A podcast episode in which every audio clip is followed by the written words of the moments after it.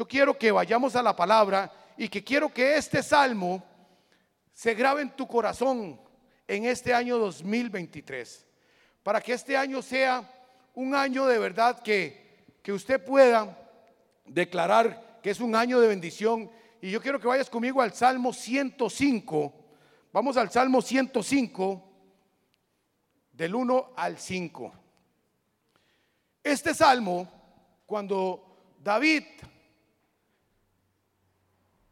Dios le puso que escribiera este salmo, fue por un día maravilloso. Era algo extraordinario que estaba pasando en el tiempo del pueblo de Israel. En ese momento ah, estaba pasando algo glorioso para el pueblo de Israel y era que la, el arca de la alianza volvía al pueblo de Israel.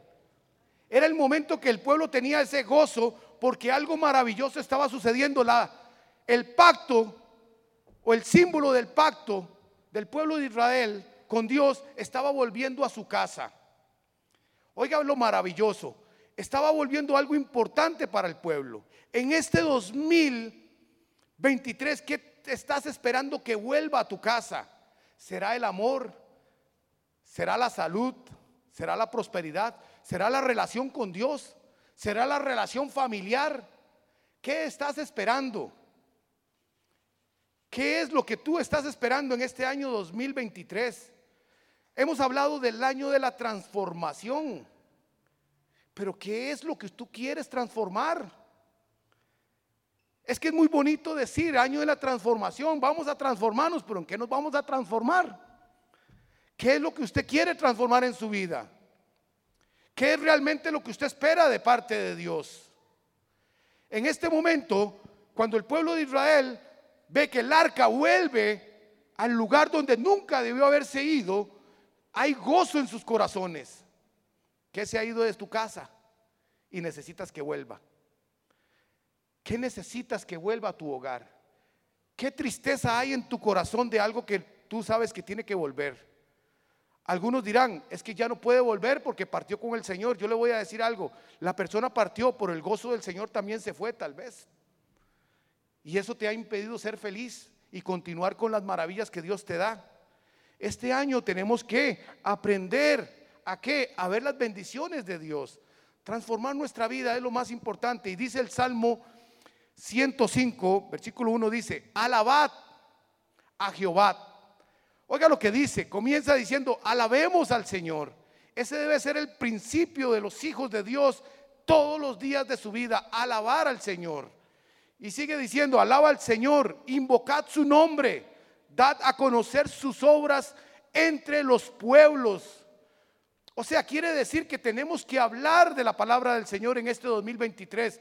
Vamos, que tu vocabulario cambie que tu manera de, conversar sea diferente en este año 2023, para que tú puedas ser una persona totalmente diferente, para que la gente te pueda identificar. Tal vez has sido o tal vez te has refugiado y te has escondido y no has querido que muchos vean la redundancia de lo que estoy diciendo, pero al final lo que ha pasado es que te has escondido de la palabra de Dios, porque muchas veces nos da vergüenza el Evangelio. Muchas veces nos da vergüenza que nuestro hablar nos delate que somos cristianos y somos creyentes.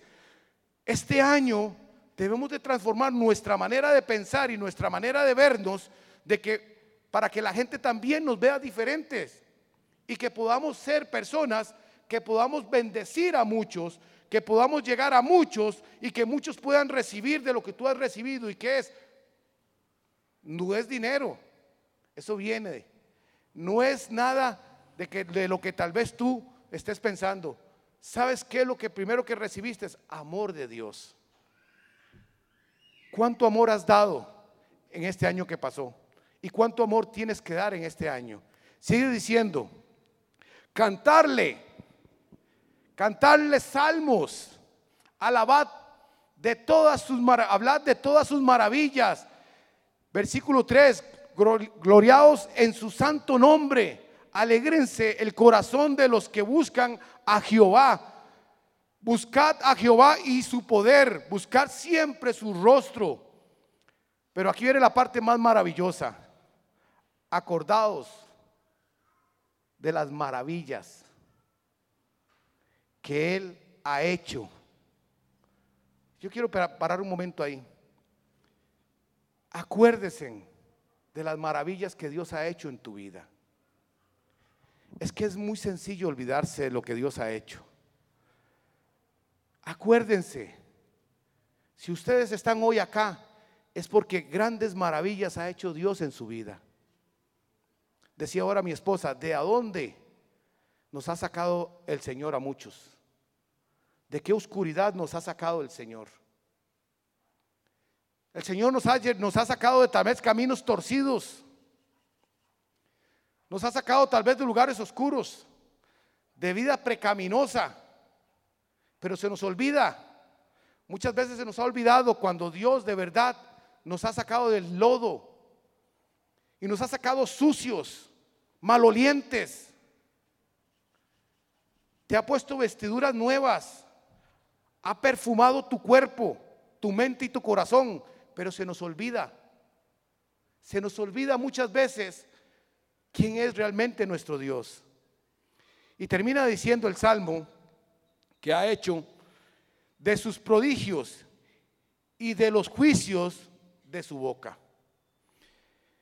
De verdad que siempre tenemos que tomar tiempo para poder darle a Dios lo que es de Dios. En este 2023 no permitamos que el mundo le gane la batalla a tu fe. No permitas que las circunstancias ganen la batalla de tu relación con Dios. Es muy sencillo desviarse. Oiga, es tan sencillo desviarse que usted ni yo nos damos cuenta. El mundo nos, nos envuelve de tal manera de que nos impide muchas veces ver hacia adelante, ver que nos estamos alejando de Dios, nos impide ver que nos estamos enfriando, nos impide ver que no le estamos sirviendo a Dios. Y eso es, ¿por qué? Porque se nos olvida que tenemos que cantarle al Señor, que tenemos que estar alabando al Señor, que tenemos que estar hablando la palabra del Señor y no volvernos religiosos. No estoy hablando que con la palabra del Señor comencemos a volar bibliazos a medio mundo, que seamos condenadores, que seamos jueces. No, no, no, no, no, no, ese no es el Evangelio. El Evangelio es el amor, la comprensión, el poder sentirse parte de algo. Pero lo más bello es comenzar nosotros a sentir el amor de Dios. Es que el amor de Dios transforma nuestra manera de ver a la gente, transforma la manera de vernos a nosotros mismos. Pero lo más importante es estar siempre pendiente y acordándonos lo que Dios hace en nuestra vida. Escuche muy bien esto. Si usted quiere ser una persona victoriosa en este 2023, acuérdese y esté pendiente de lo que Dios hace en su vida. Pero no esté pendiente de las bendiciones del prójimo. Eso es lo más terrible que está en los hijos de Dios. Hay hijos de Dios que son buenos, para estar criticando al que está a su lado. Porque están más preocupados por ver por qué Dios bendice a esa persona que estar dándole gracias a Dios por las bendiciones que está recibiendo en su vida. Qué terrible que es que usted esté más preocupado por las bendiciones de su prójimo. Vea, usted llega a los lugares. Es más, yo le voy a decir algo. Yo lo he visto, porque lo he visto en los grupos de conexión. Usted llega y son reuniones de pastoreo más cercano, es donde usted y yo podemos estar, podemos tener una relación más cercana, nos conocemos más, comenzamos a tener como más cercanía. Y hay muchas veces que usted ve a los, mismos que están unidos ahí, y este por qué le va bien, y este por qué cambió de carro, ah, y ese por qué le va bien, ya yo sé. Eso es una lavadora. Ese muchacho debe lavar, pero bonito, blanquititica, le debe salir la ropa. Ese hombre está lavando dinero. Ese hombre se está robando algo. Algún negocio oscuro está haciendo. Pero nunca se fija en lo que Dios le está dando a él. Y pierde la visión. ¿Y qué es perder la visión? Perder la visión es dejar de hacer lo que usted puso en su corazón a hacer. Dejar de hacer lo que usted tiene que hacer. Dejar de luchar por lo que usted tiene que luchar. Nos conformamos con lo que tenemos. ¿Por qué? Porque ya nuestra mente y nuestra visión se perdió y está viendo hacia otro lado. Y ese lado es el prójimo. Mis amigos, y usted que nos está viendo en su casa, lo primero que usted tiene que cambiar es cómo usted se ve. Pero lo más importante es, deje de preocuparse por lo que Dios hace con la persona que está con, a su lado. Y se lo voy a decir en palabras más cartagas, ¿a usted qué le importa si Dios bendice a su prójimo? ¿Cuál es su problema? ¿Qué es que usted manda a Dios? ¿Qué es que usted tiene la usted tiene la potestad para decirle a Dios a quién bendice y a quién no? A veces nos tomamos Oiga, nos tomamos atribuciones que no nos corresponden con Dios y por eso vivimos amargados. Por eso no nos gusta ver la prosperidad de otros. Y es donde comienzan a entrar, de verdad comienzan a entrar malos pensamientos en nuestro corazón. Comienzan a ver cosas que no son buenas. Y entonces nos perdemos de qué? De la bendición de Dios. Perdemos la visión de Dios. Y la visión de Dios es prosperarte. La visión de Dios es llevarte de victoria en victoria. Nosotros declaramos que Dios es grande. Pero ¿qué es lo que pasa? Que veo que Dios es más grande para aquel y no para mí. Y yo tengo que pensar que lo más grande para Dios soy yo. Vamos, dígale que está a su lado. Así con todo el cariño del mundo, dígale, lo más importante para Dios soy yo. Vamos, dígaselo sin miedo. Vamos, dígalo sin, sin miedo. ¿Sabe por qué? Porque muchas veces nos da temor decirle a una persona, lo más importante para Dios soy yo. Ah, qué arrogancia la suya. Qué arrogancia decir que lo más importante para Dios es usted. Yo le voy a decir que me digan arrogante las veces que quieran, pero yo soy lo más importante para Dios.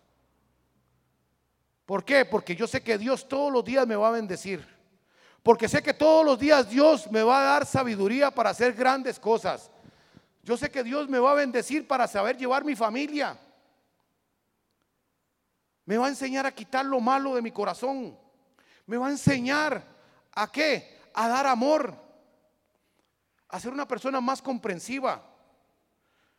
Este año que pasó, a principios, como no, como a mediados del año, me acuerdo que estábamos haciendo un, estábamos terminando un proyecto acá en el lado de Chomogo y yo me extravío por un tiempo. Y me, es más, dejé de venir a la iglesia como por dos meses porque tenía mucho trabajo, estábamos sábados y domingos. Y yo le decía a mi esposa, qué grande es Dios por lo que nos viene bendiciendo, cómo venimos creciendo. Sé que son muchas horas madrugadas, a toda hora estábamos allá, teníamos, pero digo yo, pero no, pero no suave. Suave, es que este no es lo que Dios me ofreció a mí. Dios lo que me ofreció a mí es que yo tenía, oiga, y eso usted también lo tiene, tenía la oportunidad de estar frente a Él todos los días de mi vida. Que tenía la oportunidad de alabarlo todos los días. Que tenía la oportunidad de ser hijo de Él todos los días. De poder bendecir su nombre todos los días. De poder hablar de las maravillas que Dios estaba haciendo en mí y eso fue lo que dejé de hacer por dos meses. Y entonces el vocabulario mío comenzó a transformarse en trabajo. Ya yo no hablaba de Dios, hablaba de los proyectos que Dios nos había dado tampoco. Hablaba de lo que Alex estaba haciendo, de lo que la empresa estaba haciendo, de lo que yo podía hacer. Y entonces quité a Dios del lugar que yo lo tenía, que fue el que me llevó a ese, a ese momento. ¿Cuántas veces lo has hecho? ¿Cuántas veces quitas a Dios del lugar que, Él, que lo tenías para ponerte tú, o poner tu trabajo, o poner tu empresa? O a veces inclusive hasta poner gente a tus hijos. Tus hijos tienes que amarlos, tienes que bendecirlos, pero nunca los puedes poner antes de Dios. Nada puede estar antes de Dios. Porque en el momento que usted ponga algo antes, antes de Dios, ahí comienza la caída del hombre. ¿Por qué? Porque usted quiere hacer gente como Dios, poner gente como si fueran dioses. Y es donde comienza la caída del hombre. Y le voy a decir, en este tiempo tenemos que aprender a alabar al Señor. Este 2023 va a ser un año exitoso. Y yo se lo voy a decir aquí desde hoy. Este año va a ser un año exitoso. ¿Cuántos dicen amén? Este año va a ser un año exitoso para mí, para mi casa y para mi familia. Pero le voy a decir, transforme su manera de verse. Tome riesgos. En el Señor tenemos que ser arriesgados. Tenemos que ser arriesgados en el Señor. Tome riesgos. Y se lo digo con todo el cariño, tome riesgos, pero los riesgos que usted tiene que tomar son con sabiduría. Ah, es que yo tenía, dijo el pastor que, tu, que, que, que tomemos riesgos. Vámonos y compramos una pantalla de 80 pulgadas, porque yo quiero ver tele con una pantalla de 80 pulgadas. Eso es un riesgo que vamos a tomar y ahí vamos a ver cómo la pagamos. No, no, no, no, hermano, no estamos hablando de cosas materiales. Estamos hablando de transformación de vida. Estamos hablando de cambios sustanciales. Estamos hablando de cambios de mentalidad. Estamos hablando de cambios extraordinarios. No cosas simples. Porque le voy a decir, el tener muchas cosas es simple. El mantenerse como hijo de Dios a veces es más difícil, porque lo material te lo gana. En este año, alabemos al Señor. Alabemos al Señor. Le voy a decir, es más, vea que la palabra de Dios es tan sabia y tan santa. Vamos a la Biblia de nuevo, vamos a, a Génesis 4.1. Dice Génesis 4.1. Conoció Adán a su mujer Eva, la cual concibió y dio a luz a Caín Oiga, y dijo, por voluntad de Jehová he adquirido varón. Después dio a luz a su hermano Abel. Fue Abel pastor de ovejas y Caín labrador de la tierra. Pasando un tiempo, Caín trajo del fruto de la tierra una ofrenda a Jehová. Y Abel trajo y Abel trajo también de los primogénitos de sus ovejas y de la grasa de ellas. Y miró Jehová con agrado a Abel y a su ofrenda. Pero no miró con agrado a Caín ni a su ofrenda. Por lo cual Caín se enojó en gran manera y decayó su semblante. Entonces Jehová dijo a Caín, ¿por qué te has enojado y por qué has y por qué ha decaído tu semblante. Oiga lo que le dice el Señor. ¿Por qué ha caído tu, tu semblante? En ese tiempo, no es como ahora que usted ve ingenieros en esto, usted ve todo ese montón de, empleos que, que gracias a Dios tenemos ahora en el mundo. En ese momento de la historia, ser agricultor era un empleo bien visto, era había que tener tierra, había que tener granos. Es que muchas veces solo vemos la ofrenda de Caín y de Abel. Una la vio bien Dios y otra no la vio bien. Pero no vemos el contexto de Caín y no vemos el contexto de Abel.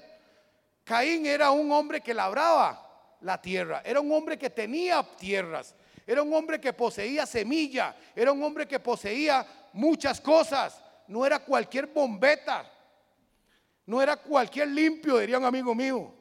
No, no, no, no, era un hombre hacendado, era un hombre que tenía mucho.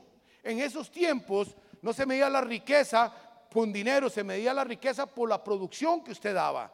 Se medía por los granos, por la cantidad de granos que usted tenía, por las ovejas, por la, cantidad o, el tamaño de su, de su, de sus, ¿cómo se llama? De su ganado, de, de todo lo que usted poseía.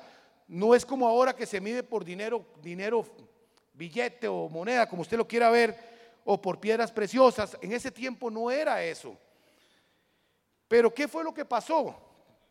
Caín no hizo bien delante de Dios.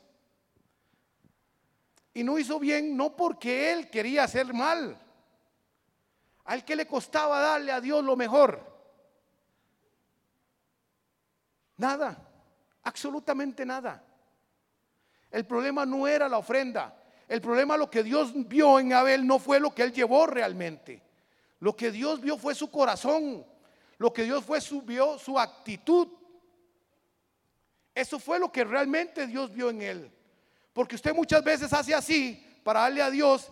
Y si le salió un billete de 20, echa la mano otra vez. Y si salió una moneda de 100, dice, Señor, aquí te alabo, tome, aquí está. No, esa fue la actitud de Abel. No fue realmente solamente el tipo de ofrenda que él llevó. Sí, Caín, perdón. Y entonces Caín sabía que él no había hecho lo correcto. ¿Cuántos de nosotros sabemos que no hemos hecho lo correcto delante de Dios?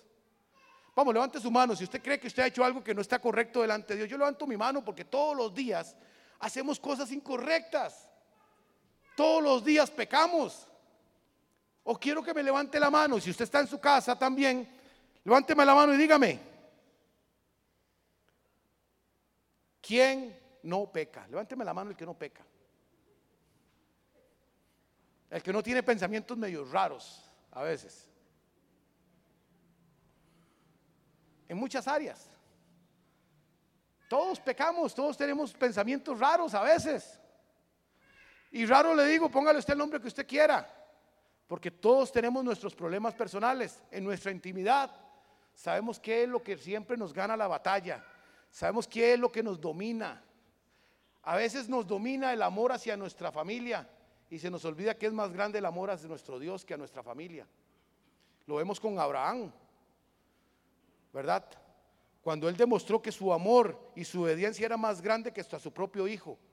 Y no es porque Dios quiere que usted ofrende a su familia, Dios no quiere que usted destruya a su familia. Lo que Dios quiere es que usted todos los días pueda tener una familia más unida, más fuerte, con más amor. Pero para poder lograr eso, tu amor a Dios tiene que ser mayor que ellos. Para que te alcance darles a ellos también. Entonces, ahí es donde comienza realmente el problema de acá. Caín, ¿qué hizo Caín? Cuando vio que no le agradó a Dios su ofrenda y vio que Dios exaltó a su hermano Abel, comenzó a culpar a Abel. Comenzó a, ver con malos ojos a su hermano. Comenzó a ver a su hermano como un rival delante de Dios. ¿A cuántos nosotros vemos como rivales? Porque tal vez no nos está yendo bien. Hay gente que ve a su propia familia como rival. Pero lo más importante es, tú mismo muchas veces te ves como un rival para ti. Hay un obstáculo que se llama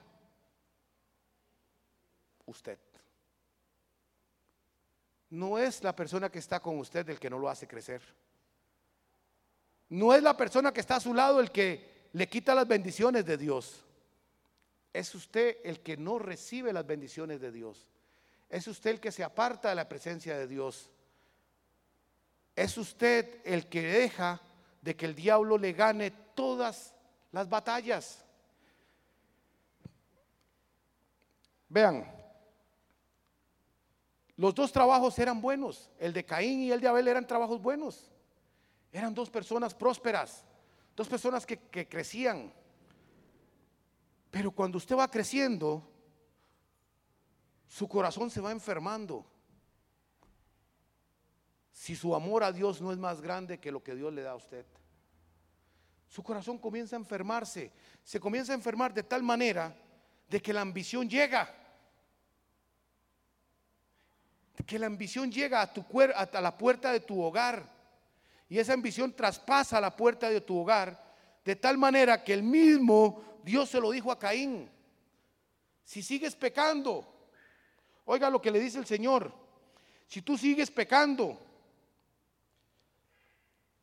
en los problemas y el pecado siempre estarán en la entrada de tu casa, estarán en la puerta de tu casa. Los problemas siempre estarán en la puerta de tu casa. Si tú sigues haciendo lo incorrecto, sabes una cosa, el pecado siempre, si tú no transformas tu mente, si no transformas tu corazón, el pecado siempre estará a la puerta esperando que le abras, esperando entrar para destruirte, para quitarte lo que Dios te ha dado, para separar la bendición de Dios. Cambia, transforma tu manera de como no tu manera de pensar, transforma tu manera de ver a Dios en tu vida. Transforma tu manera de ver cuál es tu relación con Dios. ¿Por qué? Porque si tú no lo cambias, es muy fácil que el pecado esté dentro de tu hogar, que el pecado ingrese a tu casa. Cuando Caín dejó que su, semblante decayera, inmediatamente el pecado entró en él y comenzó a ver lascivia y comenzó a ver deseos de muerte. ¿Y lo, cómo, que, en qué terminó? Cumpliendo ese deseo, matando a su hermano. ¿Cuántas veces dejas que el pecado entre en tu casa y matas todo lo que Dios te ha dado? Matas a tu familia, matas tus finanzas, matas tu salud, matas todo aquello que Dios te ha dado. ¿Y por qué lo haces? Porque permites que el pecado entre en tu casa. Porque no has cambiado tu manera de pensar, porque no has cambiado tu manera de vivir, pensando que, entrando por esa puerta, viniendo a la iglesia, con eso calmas tus pecados, cambias todo tu manera de ser y no es cierto. El que tú estés sentado acá no te cambia. No te va a transformar si tú no pones tu corazón delante de Dios. Si tú no haces lo que decía el salmista, si no alabas al Señor, si no le oras al Señor, si no declaras las maravillas que Dios ha hecho en tu vida, por más que te sientes y hagas un hueco en esa silla, no vas a cambiar y vas a permitir que en cualquier momento el pecado ingrese a tu casa y destruya lo que Dios te ha dado. A veces estamos tan seguros de que, ah, no, yo tengo a mi esposa, tengo a mis hijos, tengo mi trabajo, a mí no me hace falta nada. No, no, no, no, no se equivoquemos. Es muy sencillo perder todo. Es más, meterse en un problema es tan sencillo como que un hijo de Dios vaya diga, voy a tomarme tres cervezas que no son nada. Se monta en su vehículo y otro que también se tomó un poquito más de tres cervezas, se le atravesó en el camino. ¡Pum! Un accidente. Ahí transformó su vida. Ahí cambió su vida. ¿El problema fue las tres cervezas? No. El problema fue antes de tomarse las cervezas. Lo que su corazón y su mente estaba pensando para tomarse esas cervezas. Fue lo mismo que le pasó a Caín. El problema no fue el momento de la ofrenda. Fue todo lo que él planificó antes de llevar la ofrenda a Dios. Lo que él pensó para llevarle la ofrenda a Dios. Eso fue realmente el problema a Caín. Y ese es el problema de los hijos de Dios. Que no nos damos cuenta que muchas veces el problema no es lo que estamos viendo, sino es lo que dejamos atrás o lo que dejamos de hacer o lo que no estamos haciendo bien. ¿Por qué? Porque lo vemos en la palabra de Dios. A nosotros se nos olvida que Dios nos bendice. Se nos se nos olvida que Dios es grande. Y, pero lo más importante es que se nos ha olvidado que todo lo que tú tengas, que todo lo que tú has recibido, todo ha venido de la mano de Dios. Y Dios es el que te tiene en ese lugar de privilegio que tienes hoy. Amén. ¿Y cómo lo vemos? Vea, vamos conmigo un momento a primer libro de Samuel 18 del 6 al 8. 18 del 6 al 8. Y aconteció que cuando volvían, cuando volvían después de haber matado David a los filisteos, salieron las mujeres de todas las ciudades de Israel a recibir al rey Saúl, cantando, danzando con panderos, con cánticos de alegría y con instrumentos de música. Mientras danzaban las mujeres cantaban diciendo, Saúl hirió a sus miles y David a sus diez miles. Saúl se enojó mucho, dice la palabra del Señor, y le desagradó estas palabras, pues decía, a David le dan diez miles y a mí miles. No le falta más que el reino. ¿Qué quiere decir esta palabra? ¿Quién puso a Saúl como rey? Fue Dios. Fue Dios el que puso a Saúl como rey, no fue el hombre, fue Dios. Dios puso a Saúl como rey. Imagínense, Dios puso a Saúl como rey, pero a Saúl le importaba más lo que la gente dijera de él que lo que Dios había hecho por él. A Saúl le importaba más que cantaran. Saúl mató a sus cien miles y David a sus diez miles. Eso es lo que Saúl esperaba. Pero cuando le dan menos, nueve mil, menos, Saúl se siente mal. Ahora, te hago esa pregunta. Yo quiero que te hagas, o más, más bien, hazte tú esta pregunta, hazte tú esta pregunta. ¿Qué te importa más? ¿Lo que Dios te ha dado o lo que la gente diga de ti? ¿Lo que tú haces para Dios o lo que la gente piense que tú hagas? ¿Qué es lo que te ha importado en tu vida? ¿Te importa más lo que la gente hable de ti o, o te importa más lo que Dios ha hecho en ti? Es una pregunta muy bonita. ¿Sabes por qué? Porque si sos honesto, o si todos somos honestos, nos vamos a dar cuenta que muchas veces, o no, muchas veces no, vamos a darnos el beneficio de la duda. Estamos 50 y 50. 50 nos importa mucho lo que la gente nos dice y 50 me importa mucho lo que Dios me da. ¿Es correcto? Ahora, ¿está bien lo que estamos pensando? No. ¿Por qué? Porque Saúl, en ese momento, cuando él le importó más lo que la gente decía de él, que lo que Dios había hecho en él, perdió el reino. En el momento que él dejó que todo eso entrara en su vida, él perdió el reino. ¿Y fue entregado a quién? Fue entregado a David. Hay gente que está en trabajos y está en sus, labores diarias y está más preocupado por lo que están ascendiendo aquel que por lo que Dios está haciendo en su vida. Y cuando se da cuenta hasta el trabajo perdió. Hay gente que te llega a hablar al oído y te dice lo que te conviene. Pero muchas veces eso que te dicen que te conviene es lo que no más bien no te conviene, porque quieren destruirte. Quieren llegar a qué? A exaltarte a vos, a exaltarte a vos. ¿Para qué? Para que cometas errores muchas veces. Y lo vemos en los, trabajos, cuando llegan y dicen, mire, usted, ¿por qué le hace caso al patrón suyo? No hay que ser viejo, viejo patroncito, lo que le está haciendo aquel muchacho. Después llega el mismo. Viejo patroncito, lo que le está haciendo aquel. Y cuando dice el patrón, mira, si es cierto, aquel era mi mejor empleado, aquel era mi mano derecha y ahora se convirtió en mi enemigo. Fue lo mismo que le pasó a Saúl. Porque le dieron nueve mil más a, a David y él se sintió mal. Porque él nunca vio. ¿Qué fue lo que nunca vio Saúl?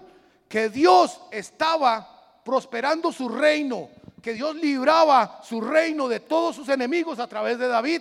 Él nunca vio eso. ¿Por qué? Porque no vio las bendiciones de Dios hacia él. Él nada más vio lo que la gente decía. Nunca se permitió ver las bendiciones de Dios para él, que las, cómo las hacía Dios a través de David. ¿Qué tenía que ver, qué, tenía que ver Saúl? Lo que tenía que realmente ver Saúl era que decían, diez mil más mil, matamos once mil. O sea, fueron once mil enemigos menos que yo tengo ya en mi reino. Mejor, alabado sea el Señor, son menos que los que tenemos que por los que tenemos que preocuparnos. Pero no, lo hacemos diferente. Nos preocupa más lo que la gente piense de mí o que lo que la gente hable de mí. Yo le voy a decir una cosa, que digan lo que les dé la gana de mí, me importa un comino, decía Decía mi esposa, dice mi esposa, me importa un comino. A mí me importa lo que yo hago y lo que Dios ve en mí. Esa debe ser la preocupación de nosotros todos los días. ¿Por qué? Porque el que me prospera a mí no es aquel, sino es aquel que está arriba. Es el que todos los días me prospera. Es el que me da, oiga, y levante sus manos si usted lo cree. Es el que me da el don de la vida es el que me prospera, es el que trae todas las maravillas a mi, casa, a mi hogar, a mi empresa, todo. Es Él, es el único que trae toda bendición a nuestra casa. ¿Y sabe por qué lo hace? Por amor. Pero deje de preocuparse, mi amigo y mi amiga, por, por lo que la gente esté pensando. Usted tiene su casa, está pensando en su, en su hogar, tiene su carro, tiene su trabajo, tal vez no tenga su casa propia, pero no está debajo de un puente no está en una carpa. Usted tal vez tenga planes este año. Solamente confíe en el Señor. Pero tome riesgos en Dios. Vamos, iglesia, este año tenemos al frente grandes cosas. Dios te ha dado un reino, ¿cierto? ¿Cuántos creen que Dios les ha dado un reino? Esa es tu casa, el reino es tu casa. Así que lucha por él. Pero siempre que vayas a luchar por el reino que Dios te ha dado, nunca se te olvide que el que te lo dio fue Dios. Que el que te bendice es Dios. Siempre va a ser Dios. ¿Por qué? Porque el mismo, el mismo Saúl había reconocido que había sido Dios, pero qué fácil se le olvidó a Saúl, solamente por un cántico. Ah, ¿cuántas palabras han llegado a tu casa o a, o a tu vida y las has recibido?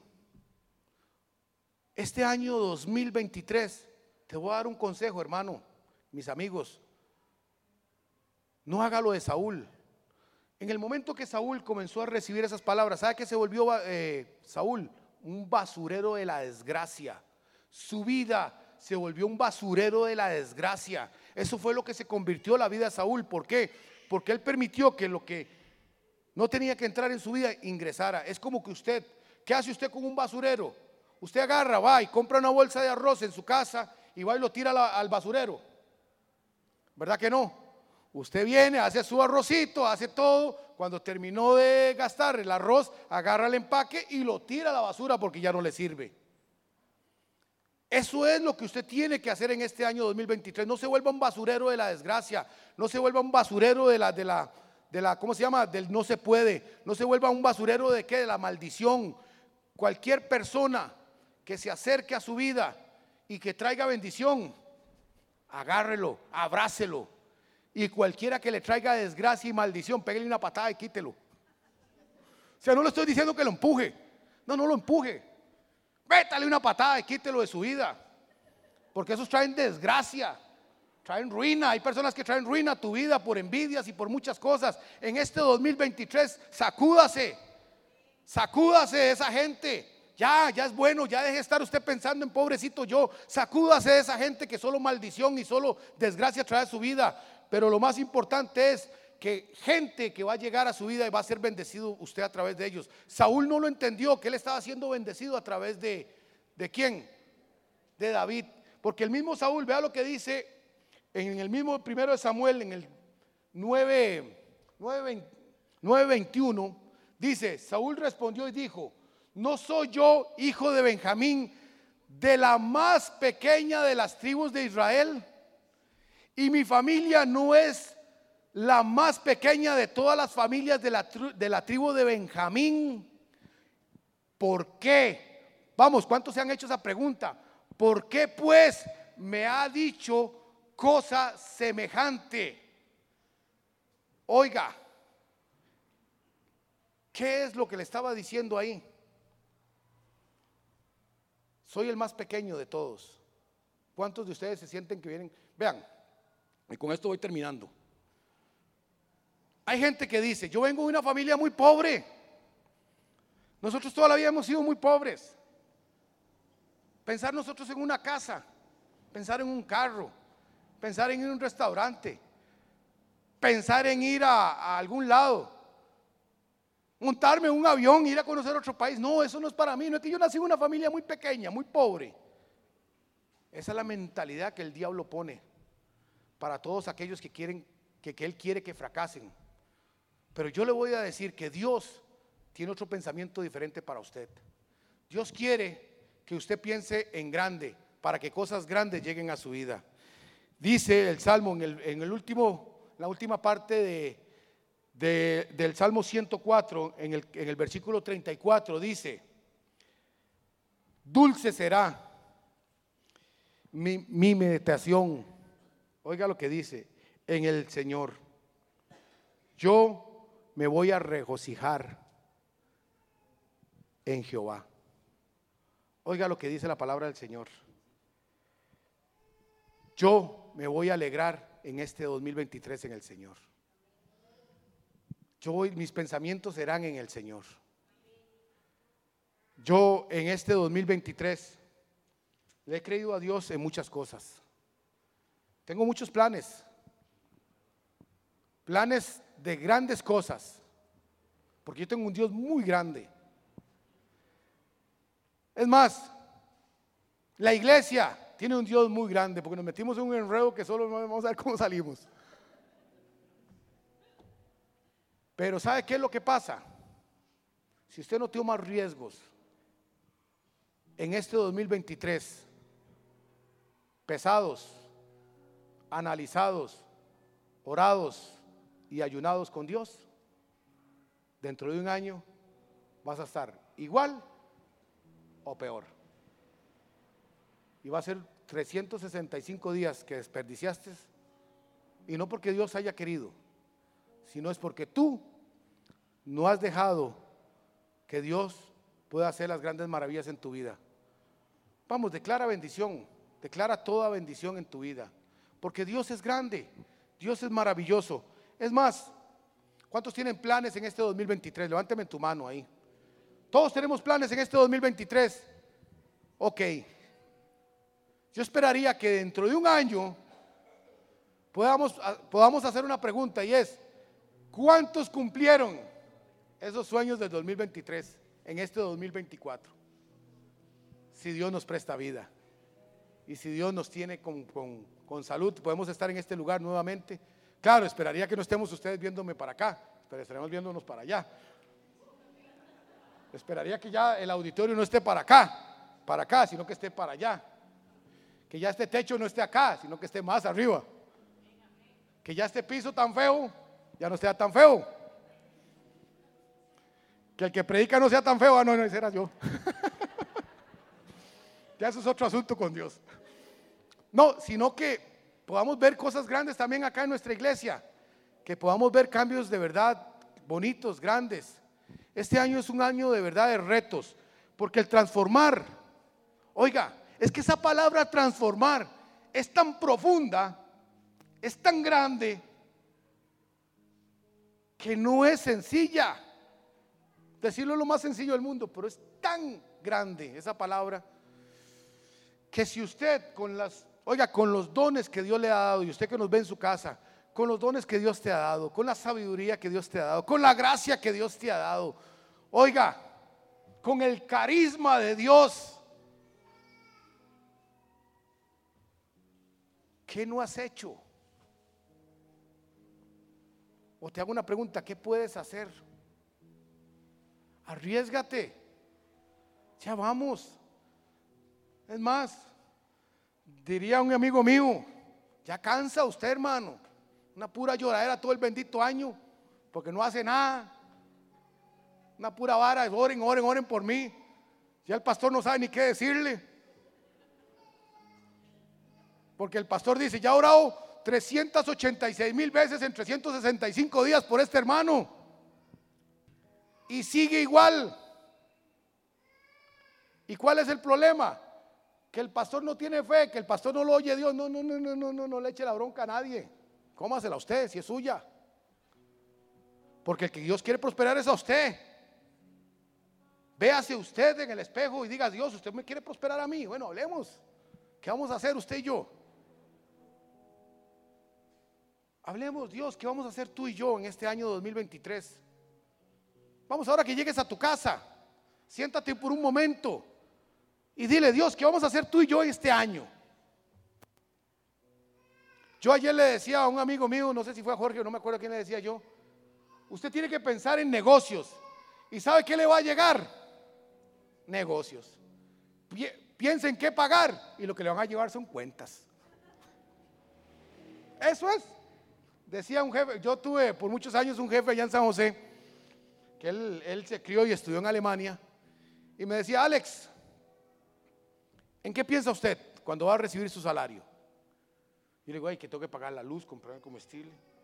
Me dice, sí, legítima mentalidad de pobreza. Me decía él, y le digo yo, ¿pero por qué? Me dice, vea, un hombre exitoso piensa primero, cuando va a recibir su salario, en qué va a invertir, en qué va a guardar y en qué va a pagar. Lo último es pagar. Porque si usted invierte va a poder guardar más y va a poder pagar más. Pero sea sabio y sepa invertir y sepa hacer. Dios le ha hecho, le ha dado a usted la sabiduría para hacer riquezas. Le ha dado la sabiduría para hacer grandes cosas. El que no le ha dado la ganas a usted. El que está ahí dormido es usted. O está igual que un primo mío que estaba acostado dice, viernes 5 de la tarde, Señor, no me han mandado el salario. Está acostado, Señor, viernes 5 de la tarde, no me han mandado el salario. Hay muchos cristianos que están así. Señor, mi empresa. Y tal vez está ahí en un río con una caña a pescar 15 días para sacar un pescado de, de, de 20 centímetros. Ah, no, hermano. Esto es la realidad que Dios quiere. Es que usted se esfuerce y sea valiente, como le dijo a Josué. Esfuérzate y sé valiente. Piensa en grande en este 2023, porque grandes cosas llegarán a tu vida.